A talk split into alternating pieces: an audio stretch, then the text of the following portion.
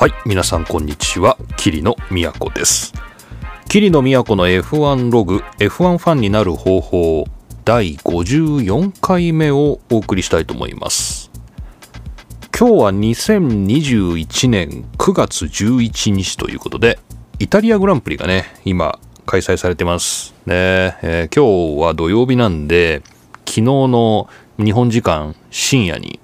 スプリント予選がねスプリント予選はまだやってないの。スプリント予選のための予選が、えー、昨日金曜日の夜行われたと思います。僕はあの、まさすがにその深夜の1時っていうね、このブラジルかっていうね、あの、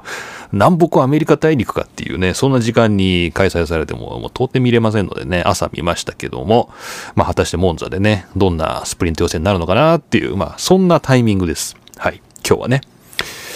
で、まあちょっとまあ F1 の話に戻っていくわけなんですけど、まあ、ちょっと最近の近況をお話ししますと、まあかれこれですね、1ヶ月ちょっとぐらいですね、英語の発音矯正っていうのをやってまして、まあ、取り組んでます。アプリがね、あの、調べてみたら、まあ、何種類かあるんですけど、まあ、その中の一つを選んで、えー、まあ、英語のね、こう、まあ、スマートフォンのマイクに対して、こう、この文章を読めって言われたやつをこう読むんですよね。で、そうするとそれが、まあ、瞬間的に向こうのサーバーに送られて、こう、発音のここが良くないとかね、ここをこういう風にした方がいいとか、それがこう、ポーンと返ってくると。で、まあ、それをこう、例えばこう、クリアするまで、えー、80%以上かな、80%以上になるまで繰り返すみたいな、なんかそういう、まあ、発音の、まあ、矯正をするっていう、まあ、そういうことにちょっと取り組んでって、なんか、いろいろ新鮮ですね。こう今まで本当適当に英語喋ってたなっていうね、感じで、まあ、まあ TA ね、こう、とかね、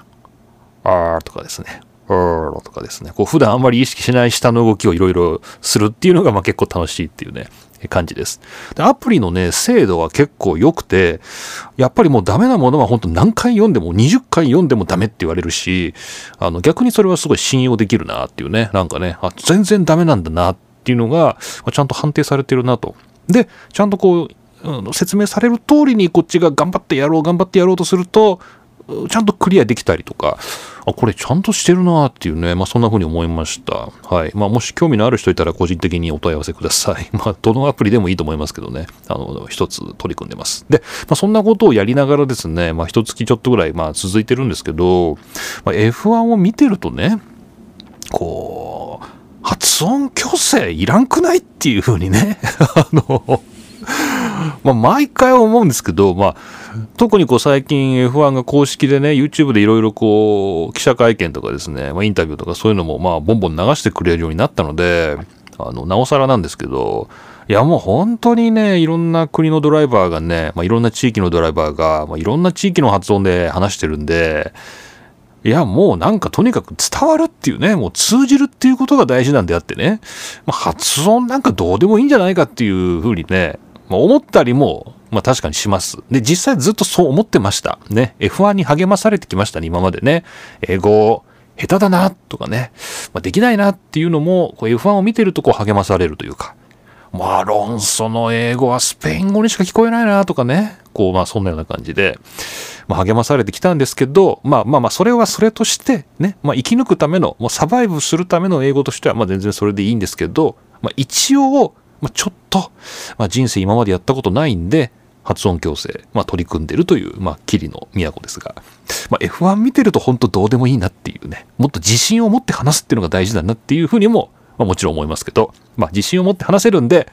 えー、まあ、発音矯正もしてると、まあ、そんな感じです。はい。というわけで、まあ、イタリアグランプリなんですけれども、まあ、ここのとこちょっとドライバーの入れ替わりとかでね、いろいろごたごたしてますので、まあ、その辺を、まあ、ゆるく話していこうかなと思ってます。というわけで、今回も桐野都の F1 ログ、F1 ファンになる方法、スタートです。いやーね、君ライコネンっていうね、まあ皆さん、あの、君、ね、ライコネンっていうね、選手がいますけれど、えー、引退をね、表明したということで、えーっていうね、知らなかったっていう人もね、多分いると思うんですけど、あの、そういうことになってます。で、まあ若干ですね、まあ話題に、いや、かなり話題にはなってるんですけど、まあその君ライコネンの引退発表っていうのがどこであったかっていうと、インスタグラムであったというね、インスタで引退宣言をする時代になったんだな、みたいな、まあ、ちょっとそういう、まあ、ショックって、そこがまずね、すごいというふうに思ったんですけど、まあ、ちゃんとしたこう、なんていうの今までのキャリアを、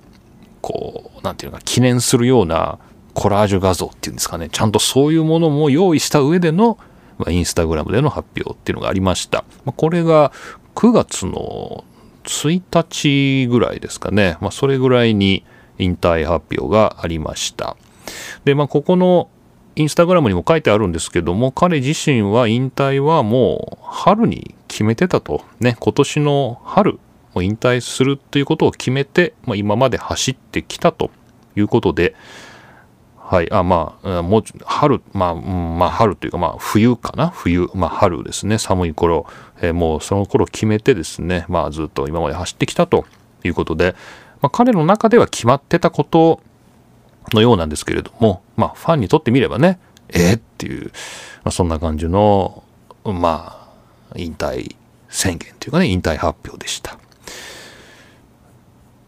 まあ、これがいろいろなところで記事になってるので、まあ、今更どの記事がっていうのはないんですけど、僕がパッとですね、あ、これは早いなと思って、もう引退するっていうニュースが流れた時に、すぐにこのイギリスの BBC のね、えー、アンドリュー・ベンソンの記事が出まして、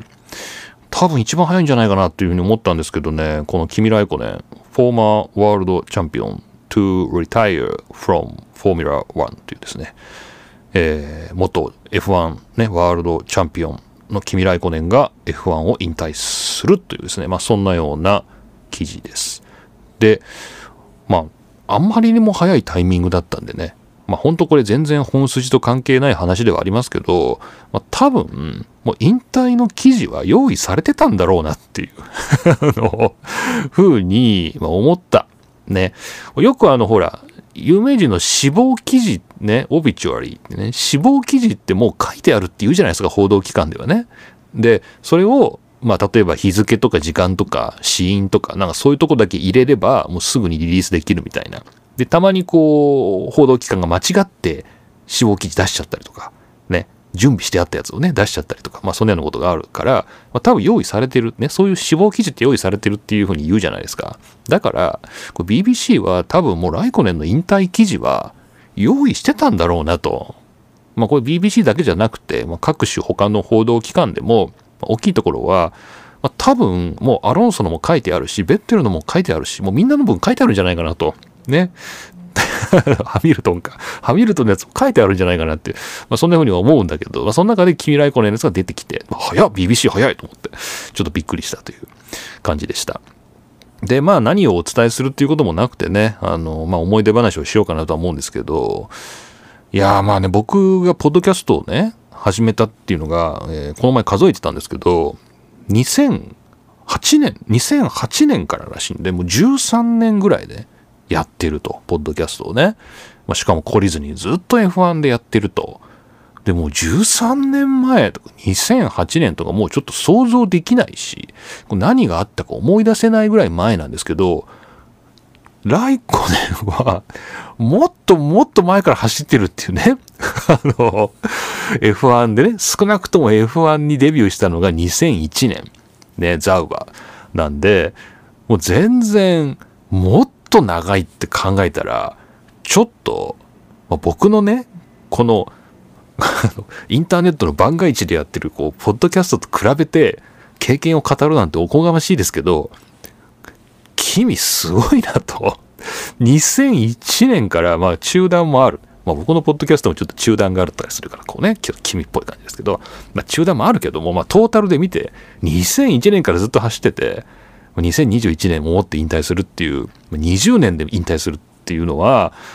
いや、ちょっと想像を絶するなーっていうふうに思いました。いや、すごい。でね、改めてこう、ウィキペディアとかでね、彼のこう、キャリアを見てたんですけども、まあ僕もずっと見てるはず、ね、2001年は当然見てるし、ずっと見てるはずなんだけど、彼が、あ、もう、まあフェラーリにね、長くいるっていうのはまあなんとなく印象に残ってましたよ。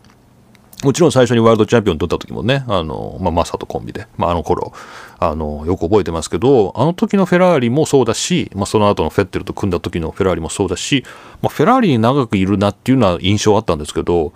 マクラーレンに5年間ですかね、マクラーレンに5年間いたっていうのは、まあ、確かにそうなんですけど、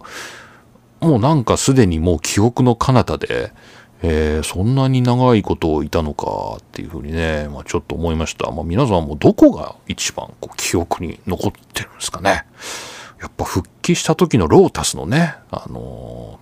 ー、時だとかね、あそこ優勝したり、アブダビで優勝したりしましたよね。ま、ロータス、復帰した時のロータスの時だとかね、まあ、チャンピオン取ったフェラーリの時だとか、まあいろいろね、あの最近のアルファロメオだとか、まあいろんなところがね、皆さんあると思うんですけど、まあそれちょっと聞いてみないとわからないんで、僕にはわからないですけど、まあ、僕にとっては、そうだね。どこだろう。まあ、マクラーレンは、まあ、5年いたっていうのがね、まあ、忘れてたぐらいなんで、まあ、そんなでもない。でも意外とロータスかもね。意外と2012年、13年のロータスの時が、意外と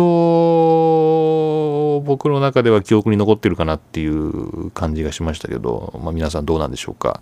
まあ、皆さんの心の中のライコネンはね、一体どこにいるのかなと。まあ、その辺もね、もしよかったら教えてください。で、まあ、またこれも、あの、僕の個人的な話に引き寄せてて申し訳ないんですけど、まあ、今までいろんなファンの人とね、F1 のファンの人と会ってきた中で、やっぱりね、君のファンっていうのはね、多いんですよ。圧倒的に多い。男性女性とかあんま関係ないですね。本当に君のことが好きだっていうね、あの人は本当に多かったんで、まあ、僕そんなでもないから、あの、あ、君なんですね、みたいな感じでいつも話を受けてたんですけど、みんなどこがそんなに好きなんだろう ここで、ここで聞くのかってね、誰も答えてくれない場でなんですけど、どこなんだろうと。まあ、これは本当にいろんなとこに書いてありますよ、メディアにね。彼のま人間性であるとか、まあ、彼の才能であるとかね。もちろん彼のこう見た目であるとか。まあ、なんかいろんなところも含めてね、いろんなこう理由が書いてありますけど、いや、これみんな好きな場所は全然別なんだろうなと思って、一一概にこう、君ファンっていうふうにね、こう、くくるっていうのもあんま良くないんだろうなっていう。なんかそれはいろんなね、こう、今までファンの人と親しく話をさせてもらってきて、感じてることですね。あんま一概に君ファンはっていうのにくくっちゃうっていうのも、まあ、くくられてる側もなんかちょっと違うと思うかもしれないし、くくる側も、まあ、くくっちゃうのはま良くないなっていう。そういうことはね、ひしひし感じてますね。まあ、それぐらいこうファン層が多様でね、いろんな人が好きっていう感じです。で、いや、まあこれは結構深刻な問題なんじゃないの？いや、僕は常々思ってたけど、まあ、日本人ドライバーがいるとかいないとかね、こう、ホンダがいるとかトヨタがいるとかね、いないとかっていう、なんかそんなようなね、ことよりも、やっぱライコネンがいないことの方が問題になるんじゃないかなっていうのぐらい、これ結構日本の F1 関係者も頭を抱えてたりするんじゃないかなって余計なこと思ったりしましたけどね。はい。まあわかりません。で、まあそんな君なんですけれども、まあ引退を宣言したらですね、今度は新型コロナウイルスの検査で陽性反応が出てしまったということで、引退しますと言って、ちょうどオランダグランプリですね。で、オランダグランプリ最初はいたのかな？最初はいたんで、まあインタビューに答えたりしてたんですけど、予選からね、あの、出られませんと。金曜日からね、金曜日から陽性反応が出て出られませんということになりまして、えー、引退が決まって、カウントダウンが始まって、まあ、ファンからしても、あと何回、こう、君が見られるんだろうっていう、まあそんな中を、こう、堂々とそれを潰していくっていうね そういうことになってますね。で、今イタリアグランプリやってますけど、イタリアグランプリでもアルファロメオはクビサが走ってますので、えー、君は今回もお休みということで、予定では、まあ、おそらく次のロシアからですかね、まあ、出てくるんじゃないかなという感じですよね。いやー、そんな感じです。まあ、ちょっとクビさもびっくりしました。見てね、久しぶりに。あの、ロバート・クビさんもね、あの、まあ、結構ベテランというか、まあ、かなりベテランだという認識だったんだけど、君と比べたら全然若いっていうね、えー、そういう、そんなところにびっくりした、桐野都でした。というわけで、えー、君ライコネンが引退発表というお話でした。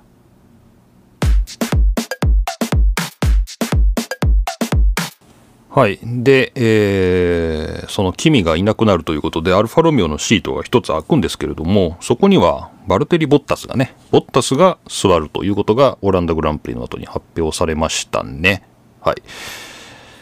で、えー、まあ、つまり、まあ、メルセデスと離れるということなんですけれども、ボッタスがということで、まあ、これは本当に、まあ、今、すごいいろんな関係者がボッタスのことを褒めてますよね。こう、まあ、トトロフもそうだし、ハミルトンもそうだし、まあ、チームもみんな、もうみんなボッタス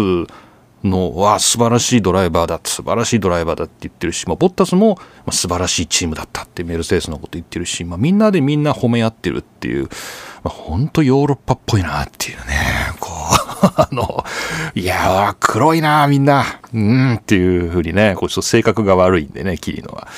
こうみんな思ってもないこと言ってるなみたいな、ヨーロッパ、これぞヨーロッパと思いながら、最近のボッタスに対する皆さんの発言を楽しんでますけど、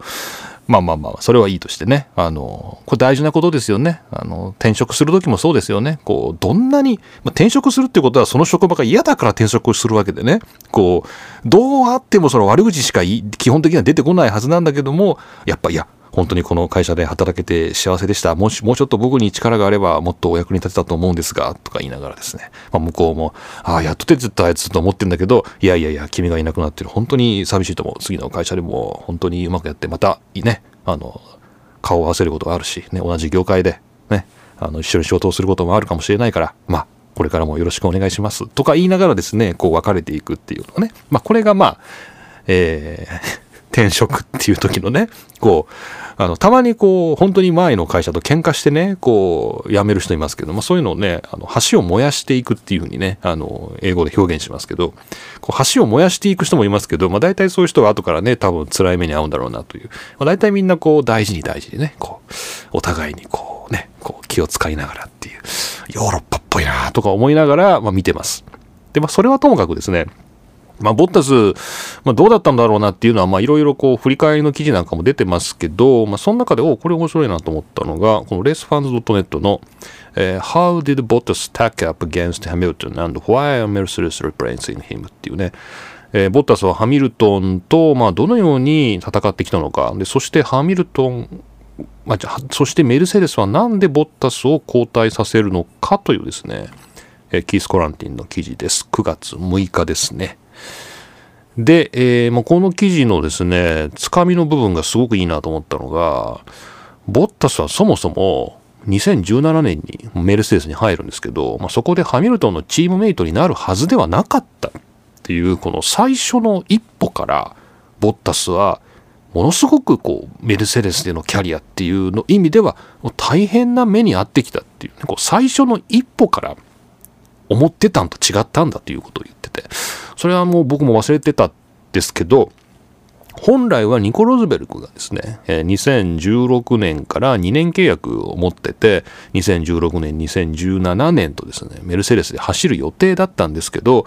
まあ、ご存知のようにニコがね、2016年にワールドチャンピオンを取って、もういいや、やめたっていうことになったんですよね。はい。で、おっと、メルセデスは、じゃあ誰をこのニコの代わりに座らせようかっていう時に、当時もうウィリアムズで、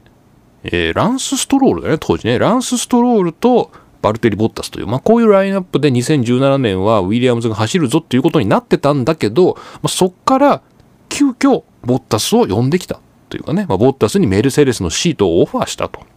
まあ、そういうことがあって、ボッタスからしたら、まあ、ウィリアムズでストロールと走るぞというつもりだったのが、え、メルセデスでということで、えーまあ、メルセデスで走ることになったっていうね、まあ、そうだったかというね、それがまあ5年前の話ですね。で、えー、まあ非常に順調に彼のメルセデスの仕事っていうのも始まりまして、えーまあ、最初の頃なんかの成績を見てると、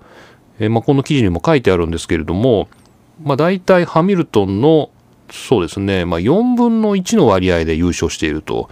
だから、まあ、結果として5年間でえメルセデスでボッタスは9勝今までのとこね、9勝、9回勝ってるんですけど、まあ、もし4分の1の割合で優勝し続けていれば、最初の勢いで、それが続いていれば、23勝を挙げていたでしょうねという、まあ、そんなようなね、え、計算を上げてたりします。なるほどと。まあ、もちろんこの記事後の方でね、それぞれ年ごとに状況が違うので、あの、決してそういうね、単純な計算は成り立たないということは書いてありますけれども、あ、なるほど、それぐらいの割合で勝ってたんだなという感じですよね。で、まあ、この記事ずっと読んできますとね、あの、だんだん流れがボッタスにとって悪い方向に変わっていってしまったという、まあ、そんなような論調で書かれてまして、まあ、決してこう、ボッタスに能力がないとかね、あの、彼が遅いとか、全然そういうことではなくて、何かこう周りの流れがどんどんどんどん、まあ、カレン・ボッタスにとって悪い方になってしまったと、まあ、そういうのが、まあ、顕著に出てきたのが2020年、まあ、去年ですね。去年ぐらいから。で、まあ、今年も、まあ、全然良くないということで、えー、まあでも、まあ、その F1 っていう世界の中でね最も成功してる今一番成功してるみたいなハミルトンの横で走っている男しかも本当は最初チームメイトになるはずじゃない時に急にそういうことになっちゃったっていう男として、まあ、これまで5年間走ってきたっていう中では、まあ、やっぱり非常に素晴らしいんじゃないのかというような印象を受ける記事でした。はい。で、えっ、ー、と、アルファロメオに移籍するということなんですけど、まあ、だから、ここがね、あの、まあ、このメルセデスの、まあ、この、記事を、レースファンズ .net の記事を読んでても思ったんですけど、あの、まあ、F1 ドライバーっていうのはみんなチャンピオンに、ね、なるというね、優勝すると、総合優勝するということがもう目的であって、こう、誰一人、なんていうの？こう、ナンバー2でね、こう、サポート役として入ってくる人はいないんですよね。いないはずなんですよね。誰もそういう契約で基本的に今入ってこないと。まあ、優勝を全員して、まあ、みんなチャンピオンになるという可能性があるよということで入ってくるわけで、えー、そういう意味では、メルセデスで、まあ、最初はボッタスもそういう活躍をしてたんだけども、まあ、だんだんだんだん流れとして彼にはサポートを求めるというかね、えー、まあ、ハミルトンのサポートもあると、特に去年、今年ぐらいはね、まあ、そういう役割が増えてきて、それはやっぱり良くない流れだったということなんだけど、まあ、そんな彼がアルファロメオに行くと。まあ、今ランキングで9位ですね。全10チームのうちの9位のチームに行くっていうのは、まあ、どんな感じなんだろうなというね。あの、それが、まあ、この記事の締めの部分ですね。えー、まあ、一体どういうことになるんだろうかと。まあ、要するにワールドチャンピオンになれなくなるかもしれないってことですね。なれるかも。メルセデスで走ってるからにはなれるかもしれないんだけど、まあ、今のアルファロメオではなれない。でもなれない。今より低い目標で F1 にこれから参戦し続けるっていうのは一体どういうことになるんだろうなと。えー、まあ、長期契約を結んだという話もありますので、まあ、しばらくボッタスがまあ、ある意味で伸び伸びと走れるっていうところが見れるのはすごく嬉しいなと思いますけど、まあ、一体どんな気持ちなのか、まあ、それは君に聞いといた方が いいんじゃないのかなっていうね、あのー、感じはしますけど、まあ、そんな象徴的な、はい、ライコネンがやめ、ラレコネンアウト、ボッタスインというですね、アルファロメオのお話でしたね。はい。というわけで、まあ、ボッタスが移籍するというニュースでした。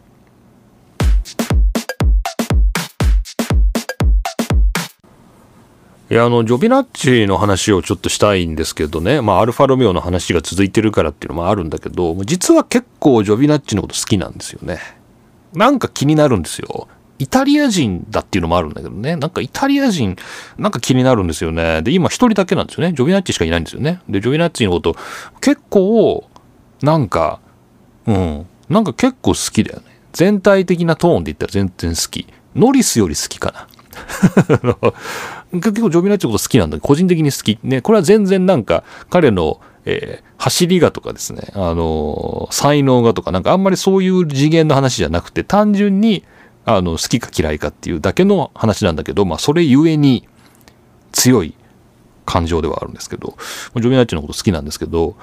なんか最近すごい予選の調子が良くてですね、オランダでも7位だっけ？で、まあ、さっきイタリアで、えー、まあスプリント予選のための予選ですけれども、まあ、Q3 まで進出して10位っていうことで、まあ、ここ2戦ぐらい、ジジョビナッツィっていうのが Q3 に残ってるっていうのは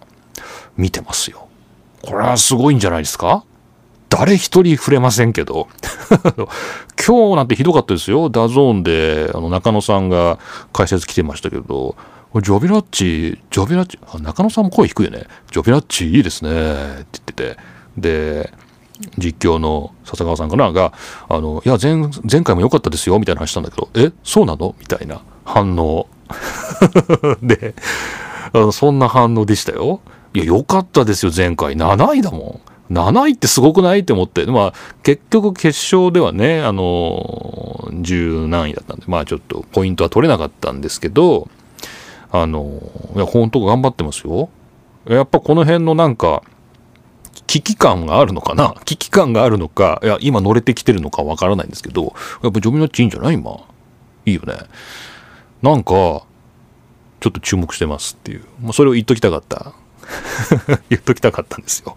だからジョベナッチ残留してくれたら僕は嬉しいなって思ってますけどね。まあ皆さんどうなんでしょうか。えぜひ、アルファロミオのもう一人もご注目ください。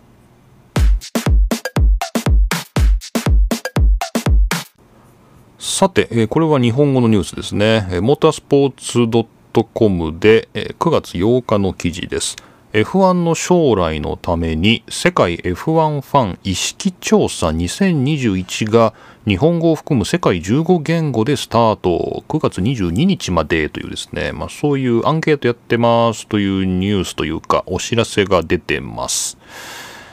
えー、世界 F1 ファン意識調査2021ということでモータースポーツネットワークというね、えー、そういうまあ、会社といいますかね、会社と言っていいんですか？が、ニールセン、まあ、調査、調査関係で有名ですよね、ニールセン。まあ、そこと組んでですね、モータースポーツネットワークとニールセンが組んで、この、えー、大規模な調査をやります。まあ、ぜひご協力くださいというですね、まあ、そんなようなニュースが出てます。で、僕が、まあ、びっくりしたのが、あの、このモータースポーツネットワークっていう、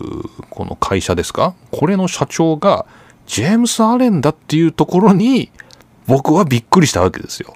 お前そんなところで生き残ってたのかっていうふうにね、あの、思ったわけです。ジェームズ・アレンっていうのは、まあ、僕このポッドキャストで、ちょっといつか忘れましたけど、ジェームス・アレン F1.com みたいな、このジェームス・アレンの、こうずっとね、彼がジャーナリストとして使ってた URL が、こうなんか、あの、いかがわしいサイトに乗っ取られてるぞっていう話を僕どっかでしたと思うんですよね。だからそういう意味でジェームズ・アレンのことは昔から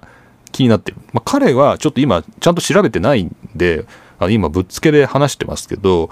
おそらくですね、ジェームズ・アレンっていう人はイギリスで ITB が BBC と ITB っていうのがまあ他にもたくさんありますけど、まあ、地上波でいくつかある局の中で、まあ、BBC とか ITB がま F1 の中継をまあカールガールやってたりしてたんだけど、まあ、一時期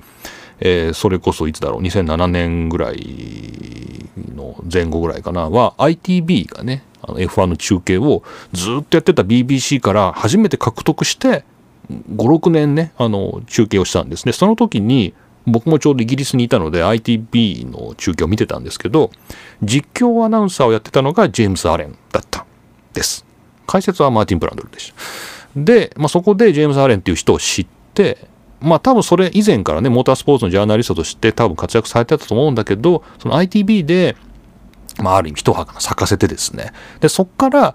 こう、ジャーナリストとして、まあ自分のサイトも持ってね、あの、ITB の中継終わっちゃうんですけど、まあその後も、まあモータースポーツジャーナリスト、F1 ジャーナリストっていうことで、まあジェームズ・アレンってずっと活躍してて、で、最近聞かないなって、そのジェームス・アレン F1.com みたいなやつも、なんか、いかがわしいサイトに乗っ取られてたぐらいなんで、最近ジェームス・アレンどこで何してんのかなってちょっと思ってたんですけど、まさかここで出てくるとは。ね、モータースポートネットワークっていうところの親玉として、あのなんていうのかな、活躍してるとは全然思わなくて、びっくりっていうね、こんなところでっていう、世界が狭いですね。で、このモータースポーツネットワークっていうページを見てさらにびっくりしたのが、あの、モータースポーツネットワークって聞いたことないなと思ったんですけど、こうものすごいいろいろなサイトを持ってるというか、まあ、親玉なんですね。この世界中のモータースポーツニュースとかの親玉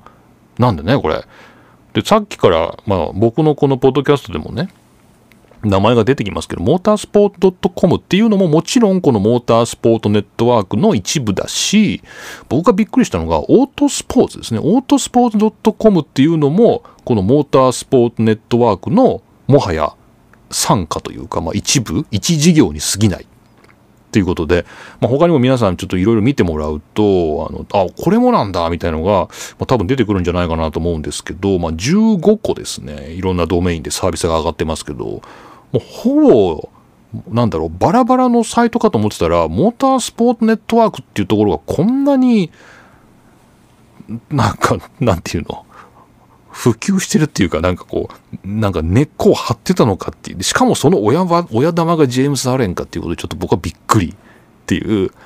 全然世界 F1 ファン意識調査と関係ない話ですけど、まあでもそういう、なんていうの？もう悪の数軸みたいな 悪っていうね、悪って言うなよっていう。こうなんか、そのファンの、なんていうの？こういろいろなところに根っこを張っている企業が、この意識調査をするっていうのは、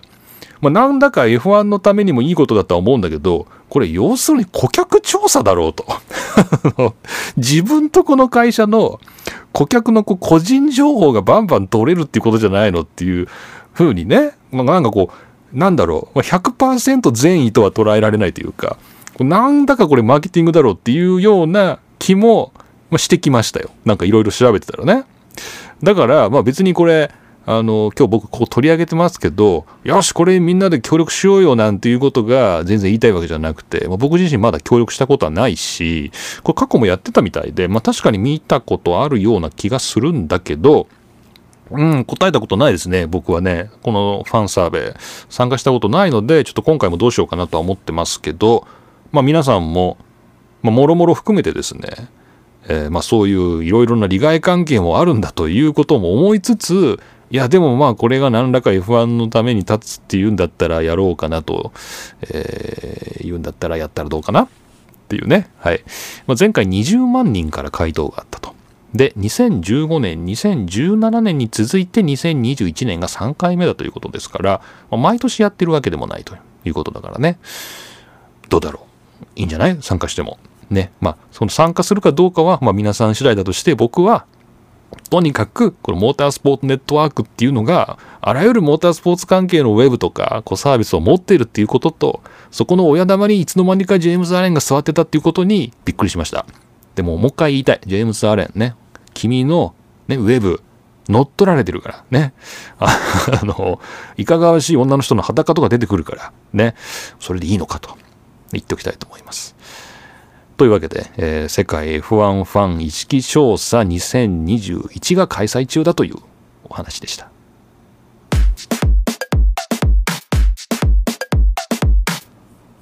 日本語の記事ついでと言ったらなんですけど、これも日本語の記事なので、ちょっと紹介しようかな。これは、どこだろう ?F1 速報のウェブに載ってます。尾張正宏さんの記事ですね。えー、子供たちに夢を残してあげたい若手育成システムの提携継続についてレッドブルと議論ホンダ山本マネージングディレクターインタビューということでホンダ F1 の山本さんに尾張さんがインタビューをしてね、今後、まあ、レッドブルはもちろん、まあ、残るんですけど、まあ、ホンダが辞めちゃうので F1 を若手育成ねどうするんですかと、まあ、今 F3 にも岩佐っていうね、選手がいますけれども、まあ、こういう若手も出てきている中、まあ、角田ももちろん F1 に、ああ、角田残留しましたね。あの、トロロッソじゃない、アルファタウリーね、残留しましたね。どうも。おめでとうございます。ね。あの、イタリアグランプリの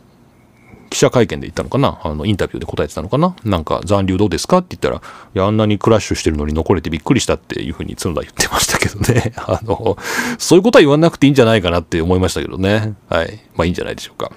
で、まあそんな感じで、まあ日本人も、まあいろいろの、まあ別に日本人だからどうだってわけじゃないんだけど、まあそうだよね。別にホンダが育成するからって日本人だけじゃなくたっていいよね。いろんな国籍の人育成してんのかな？ちょっとよくわかんないんだけど、まあ、ともかく若手育成についてまあこれ、まあ、厳密に言えばこう下のカテゴリーで走っているドライバーに F1 のシートを与えるっていうようなね、まあ、そういう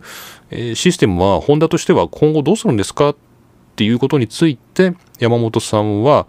まあ、レッドブルと話をしててまあ、前向きな感じでいい形で話は進んでますよとそんなようなことを言ってます。で、えーまあ、まだ決まっていることは一つもないみたいなんですけどもホンダの社内でもレッドブルと、まあ、こういうレッドブル側と提携を残しておくというかねこう若手ドライバーを育成するっていうそのゴールの一つとして F1 でやってるレッドブルとパイプを残しておくっていうことはホンダ社内でも賛成の声はあると。ただまあ何も決まってないという。まあそういうことですよね。なので、えー、まあちょっと今後どうなるかわからないですけれども、まあホンダとしては、まあ何らか、えー、まあラインを残しておきたいという、まあそんなような記事ですね。うーん、まあなんだかちょっとよくわかんないんだけど、このホンダも山本さんはレッドブルに移籍したりしないんですかね？こう結構な数のホンダの人が今 F1 で働いてると思うんですけど、まあ、その中の、まあ、何人かはというかね何分の1かはっていうか何人かは F1 にそのまま残るっていう人が出てこないのかな？全然そういう話を聞かないんですけどどうなんでしょうね？それこそパワーユニットもレッドブル側に譲るわけでしょ？要するに今のホンダのねやつを。まあそれはノウハウはもちろんだし、まあ、設計図とかもそうだしでも人も残すんじゃないのかなって思うんだけどそれも別にホンダから出向させるとかそういうことじゃなくて本当転職するというかねホンダからレッドブルに転職するっていうことはないんですかね山本さんももうこれでもうあくまでこれは会社員としてやってることでね あの、あの、もう早く日本に帰ってきて別の仕事したいですっていうことなのか、残るのか、どうなんだろうね。ちょっとそういうことがね、最近気になってます。ホンダ社内からどれぐらいの人がこう、出ていくのかなっていう。なんか、逆に言ったら出て行ってくれるのかなっていうのにちょっと期待してるっていうか、ね、あの、どうなんでしょうか。まあ、かつてもね、何人も、まあ、ホンダからあの F1 に残っていた人っているんですけども、まあ、今回どうなのかなっていう気がしてますね。はい。いや、山本さん残ってくんないのかなっていう感じでした。はい。まあ、それぐらいしか言いたいことはないんですけれども、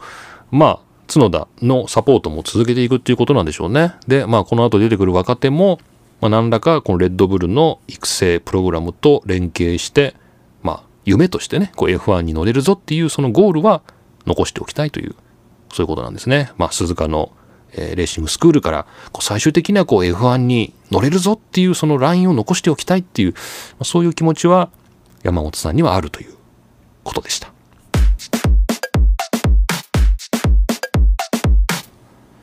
さて、セバスチャン・フェッテルの話をしておきたいと思うんだけど、これは BBC スポーツの2021年9月7日の記事ですね。ジャック・マーレが書いていますが、彼は BBC の LGBT スポーツポッドキャストっていうところの、まあ、キャスターを務めている人で、どうもその BBC の LGBT スポーツポッドキャストで、えー、セバスチャン・フェッテルと、えー、同じアストン・マーチンのチームのえー、マット・ビショップがね、2人が出て話した回があって、それの内容をこの記事にまとめたようです。これは BBC スポーツの9月7日の記事で、セバスチャン・フェッテル on speaking out as an LGBTQ ally Everyone has the same right to love というですね、えー、誰もが同じように愛する権利を持っている。セバスチャン・フェッテルは LGBTQ+, のえー、ライってどう訳したいんだ？同盟みたいな、その仲間に、えー、として、えー、発言したというですね、まあそういう記事です。で、僕は前回のポッドキャストだったかな、なんかこう、最近のね、フェッテルとか見てると、こう、なんかリーダーシップを取っていくドライバーっていうのがね、ベテランがリーダーシップを取っていくっていうのは、なんかすごくいいなみたいな。話をしたと思うんですけど、まあ、その時にハンガリーで彼が抗議行動をしたっていうね、虹色のシャツを着て行動をしたっていう話をしたんですけど、これが思いのほか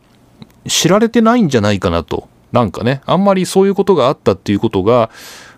もなんか知られてない、取り沙汰されてないんじゃないかなっていう気がしてた中で、この記事がもう一回出てきたんですね。9月7日なんで、まあ、つい数日前に出てきて、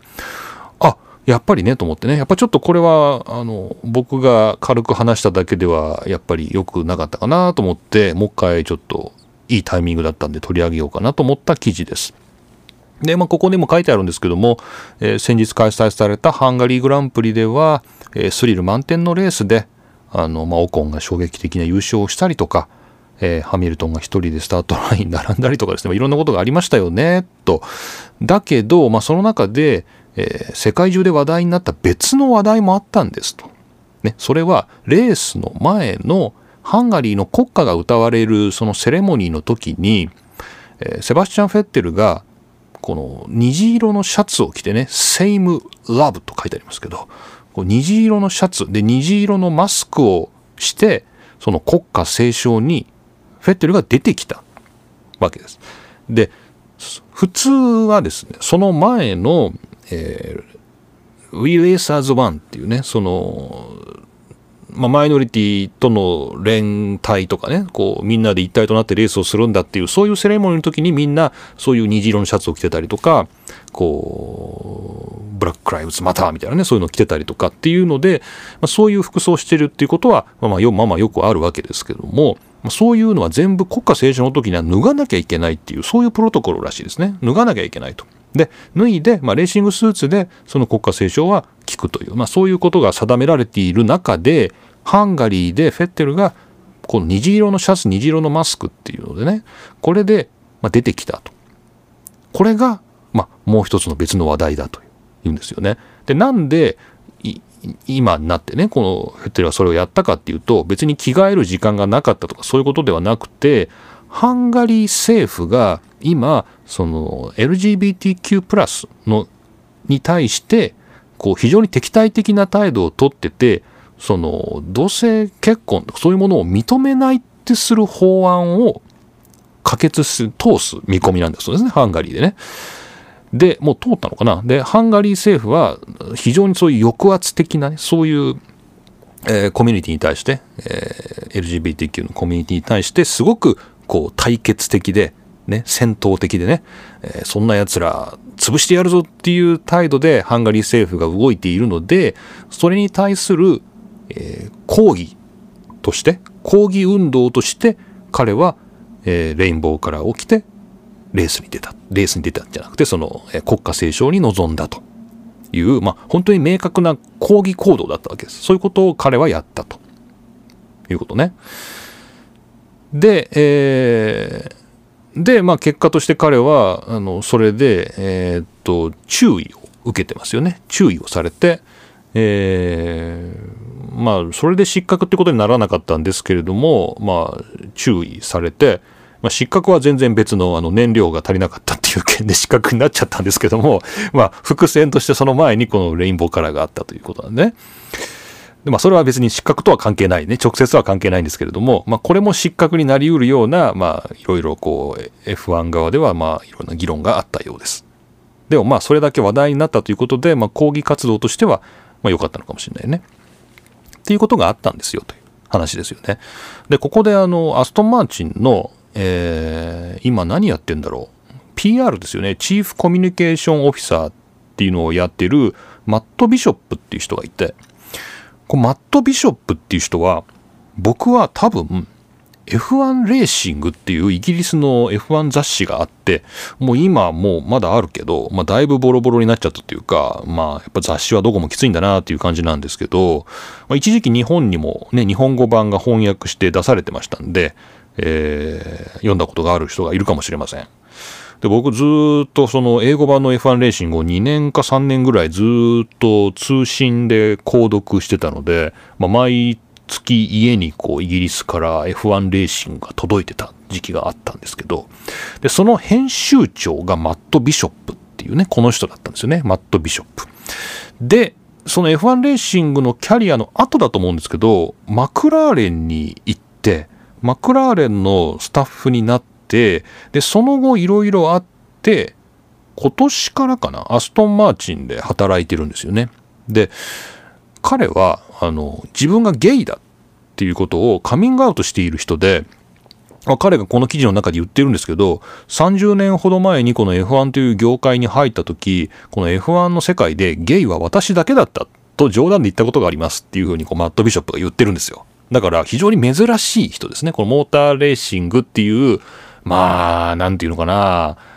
男と女っていうのがこうくっきり分かれてる世界というかなんかそういうところでの僕はゲイですっていう人は他にいなかったっていうね。でも最近はそうではないというふうにマット・ビショップが言ってるのでまあちらちらもしかしたらパドックにはいるのかもしれないです。ただ、まあ、このマット・ビショップっていう人が、まあ、ここに一緒に出てきて喋ってるのは要するに自分はカミングアウトしている LGBTQ の人間ですと。でそういう人からして、まあ、そういう立場からしてもこのフェッテルの行動っていうのは非常に嬉しいっていうね。でやっぱり理解を示してくれているってこともそうだしこの処罰される行為なわけだよね。その、えー、国家斉唱の際に違う服装で出るっていうのはね。でも、まあ、やってくれているっていうねそういうメッセージが発せられてると。でルイス・ハミルトンなんかはそのシャツ着て次出るわみたいなこと言ってたっていうような話が載ってたりしましてあのまあいろいろなねあの結構このね書いてあることがね日本もねどっちかって言ったら抑圧してる側じゃないかなと思うんですけど、まあ、同性愛の結婚に合法すべきかどうかいまだに議論してる国がありますっていう中でねえー、まあ、フェッテルの示したメッセージっていうのは、まあ、ファンにも届いてしかるべきじゃないかなっていう感じがしました。で、まあ、その、まあ、主張はね、まあ、皆さんいろいろ、ね、あの、いろいろありますから、あの、そんなのは認めるべきじゃないんだとかね、あの、認めた方がいいんだとか、まあ、それはどうでもいいんだっていうのが一番、えー、なんて言うんですかね、えー、なんだろう。多いのかもしれないですね。あの、日本だとね、あの一番多いのかもしれないですけど、まあでも、あそういう問題があってね、あの、こういうふうに、ドライバーもね、こう、メッセージを発してるんだなっていうのは、まあ、ちょっとこう気に留めてもいいんじゃないかなと。で、まあ自分がそれに対して賛成なのか反対なのかとかね、まあそういうのをちょっと考えてみるきっかけとするぐらいでも、まあ、まずはいいのかなっていうような気もして、まあ、そういうリーダーシップを、まあ、フェッテルが取ってるっていうのはすごくいいなというのが、まあ、前回の僕の、まあ、話で、まあ、それの背景をいろいろ詳しく説明してくれているのが、まあ、この記事でした。はい、BBC スポーツのジャック・マーレーの記事ですね。2021年9月7日の記事でした。まあ、ハンガリーでいろんなドラマがありましたけど、まあ、その裏ではこんなこともあったよというお話でしたはい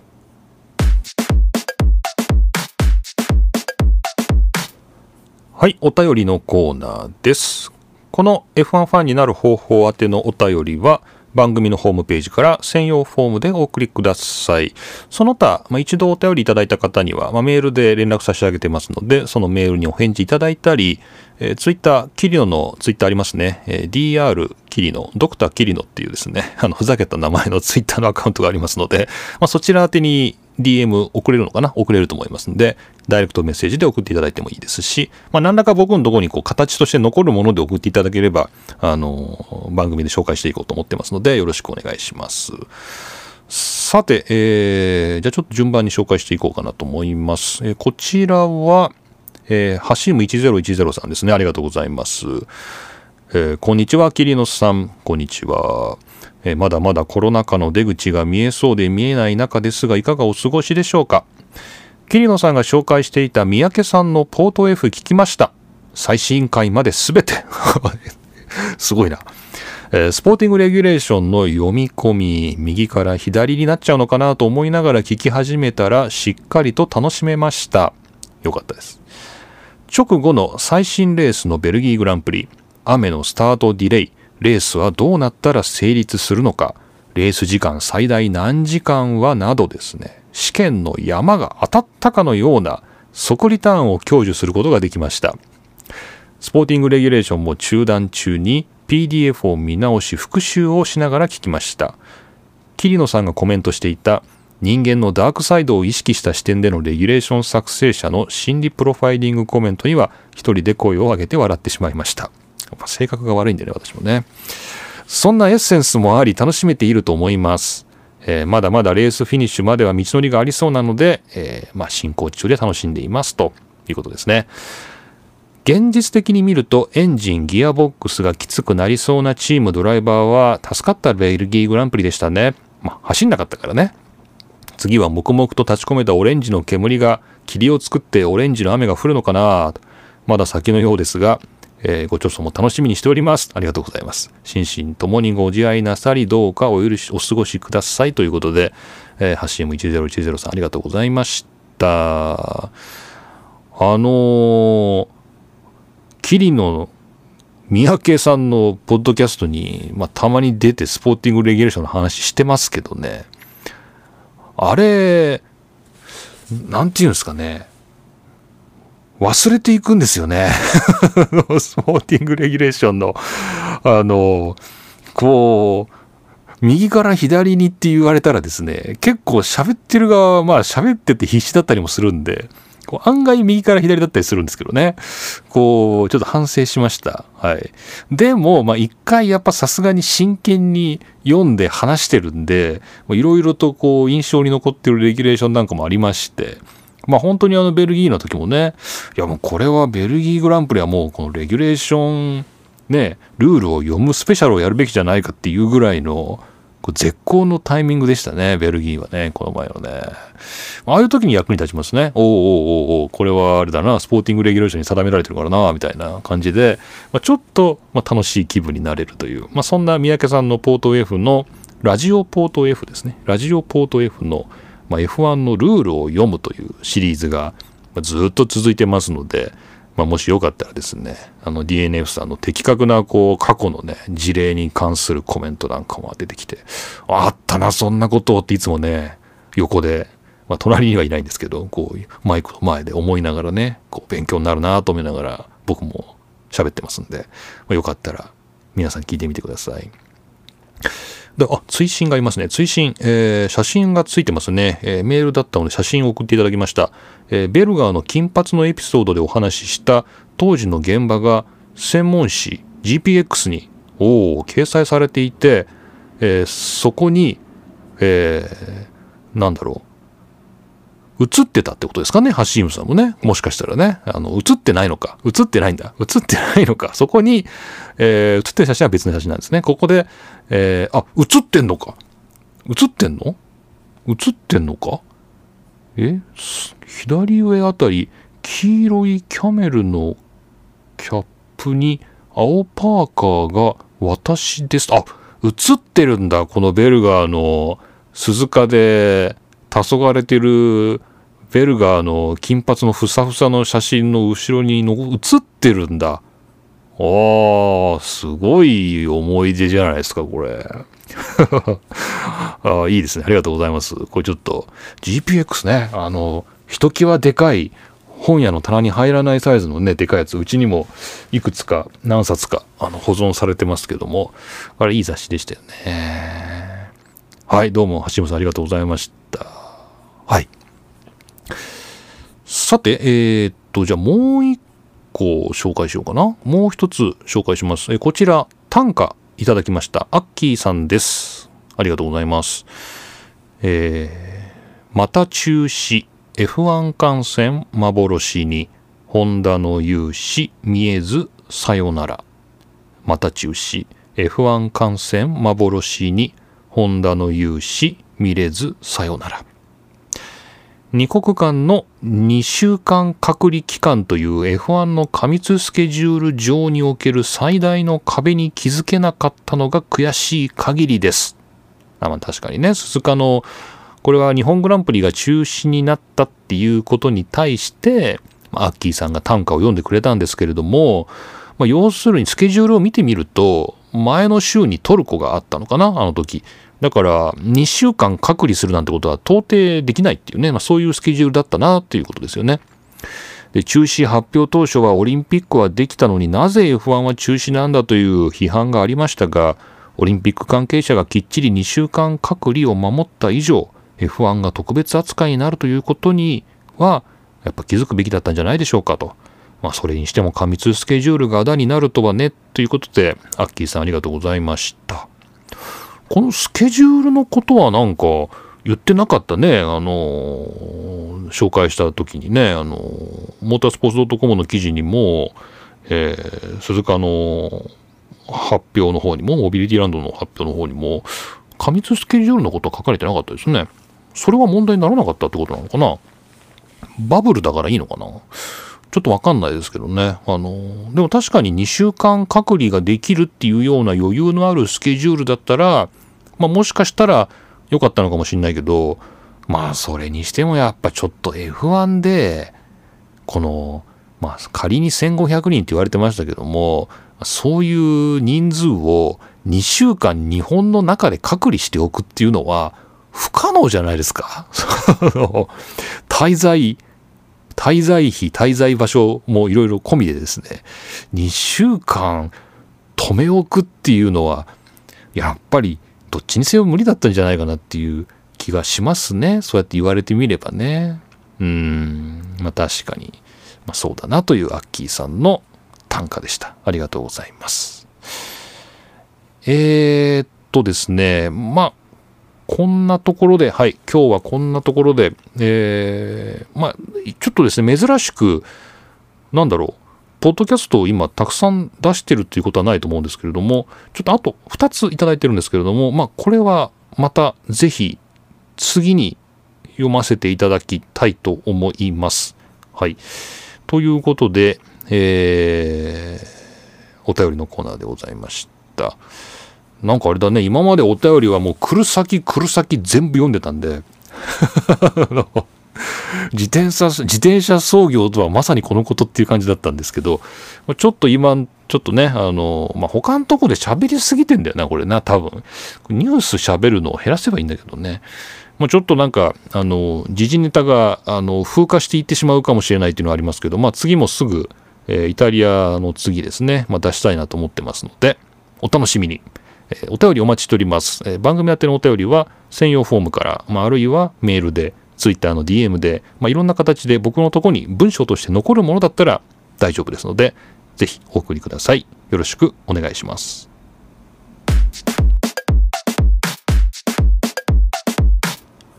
はい。というわけで、今回も何一つ盛り上がることなく、チェッカーを迎えました。霧の都の F1 ファンになる方法でした。はい。えー、えっとね、まあ、次回というか、まあ、今やってるんですけど、まあ、今まさにこのポッドキャスト収録時がイタリアグランプリが進行中です。これが9月の12日決勝ですね。で、この後は、うん、残念ながら鈴鹿が消えまして、えー、ロシアが9月26日、ちょっと空きますね。で、トルコが10月10日ということで、本来は鈴鹿があったはずのところにトルコが居座っています。はい。で、まあ、この後ね、アメリカ大陸に行くんですけど、行けるんだろうね、これはね。えー、10月の24日がアメリカ、オースティンですね。で、11月にもうなるの？もう11月なんだ。もう年末だね。11月7日がメキシコ、14日がブラジル、で、21日はどっかでやるよっていうことが、まあ、決まってて、で、12月の、ちょっと待って、ちょっと待って、そんなにやんの？F は。12月5日がサウジアラビアで、12月の、え ?10 日 ?12 月3日か。12月5日、あ、いいんじゃん。12月5日がサウジアラビアで、12月の12日がアブダビなんだ。で、アブダビで終わるんだ。じゃあ君ライコネンファンはこの12月12日のアブダビに行くってことね。最後の F1 の走りを見るためにね。行くってことね。12月12日までやるんだ。長いシーズンだなぁと思いますけど、はい。まあ、ポッドキャスト的にはまあ、12月までどうもネタがあるらしいということが今分かりました。はい。というわけで、えー、まあ、今日ものんびりやってきましたけれども、また次回は、まあちょっとニュースがな、たまり次第やろうかなと思ってます。で、まあいろんなね、また遺跡の話もあるかもしれないし、まあいろいろね、えー、オランダの話はほとんど今日しませんでしたね。オランダの話したっけ？オランダの話は前回したからいいのか？な？なんかもうちょっとね、時系列もあやふやになってきましたよ。ね、わかんなくなってきましたけど、まあそんなこともイタリアの話はあるでしょうということで、また皆さんどうもよろしくお願いします。というわけで、えー今回も桐野都がお送りしました。また次回お会いしましょう。